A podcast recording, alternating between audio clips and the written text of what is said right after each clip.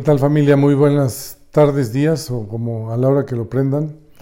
Eh, gracias por, por, prestarnos el favor de su atención.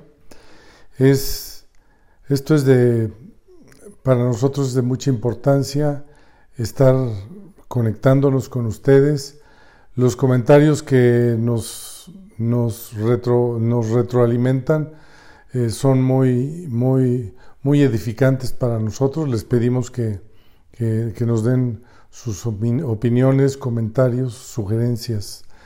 Bueno, eh, yo les quiero hablar ahorita, eh, empezamos hace un par de semanas hablando de Pentecostés y después de Pentecostés, después de Pentecostés empezaron a, a suceder muchos, muchos acontecimientos que marcaron que marcaron el perfil de la iglesia conforme al diseño que Dios había preparado.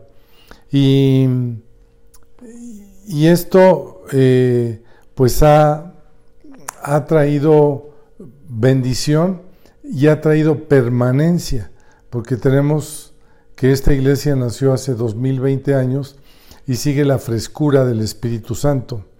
Dice en la escritura, en el capítulo 2, que moraban entonces muchos, había en Jerusalén judíos, varones piadosos, de todas las naciones bajo el cielo. Estaban todas las naciones, dice aquí, representadas todas las naciones bajo el cielo.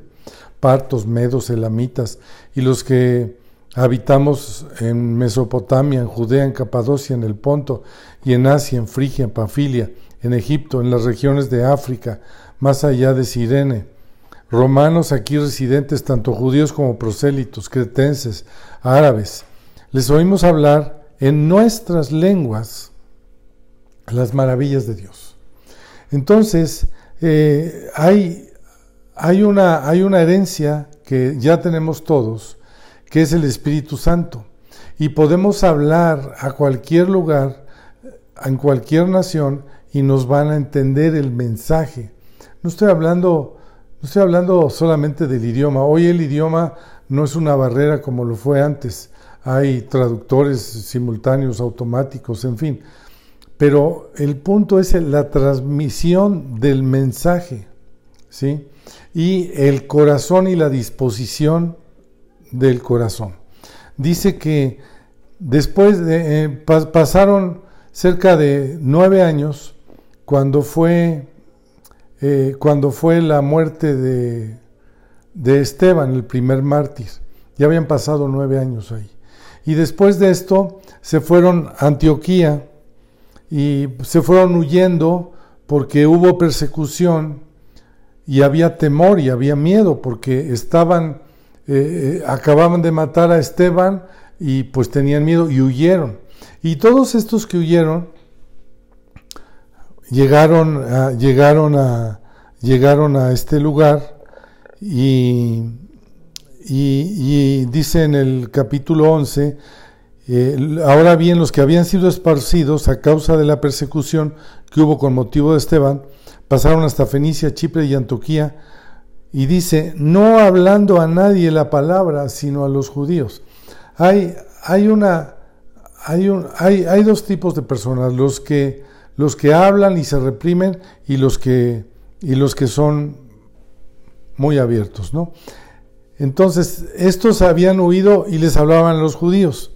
Dice, pero había entre ellos varones, unos de Chipre y otros de Sirene, los cuales entraron en Antioquía, hablaron también a los griegos anunciando el Evangelio del Señor. Había, había un equipo de avanzada que ya habían hablado a los griegos y habían hablado a los, a los que no conocían. Y yo creo que este es el mandato de Dios. Entonces, nosotros tenemos la gran comisión de llevar las buenas noticias.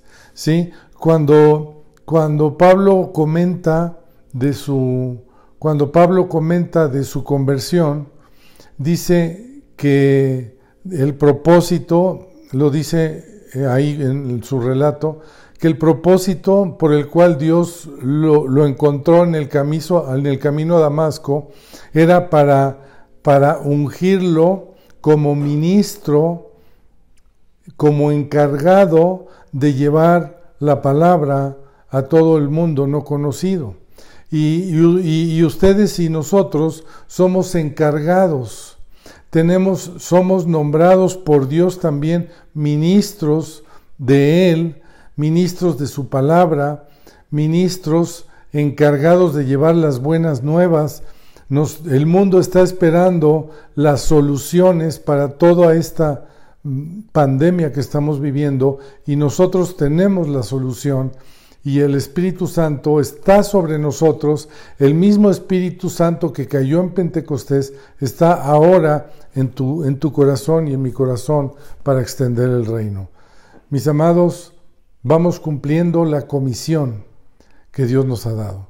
Que Dios les bendiga, seguimos en contacto. Muchas, muchas, pero muchas gracias por poner atención a estos mensajes y seguimos conectados y a sus órdenes. Bendiciones.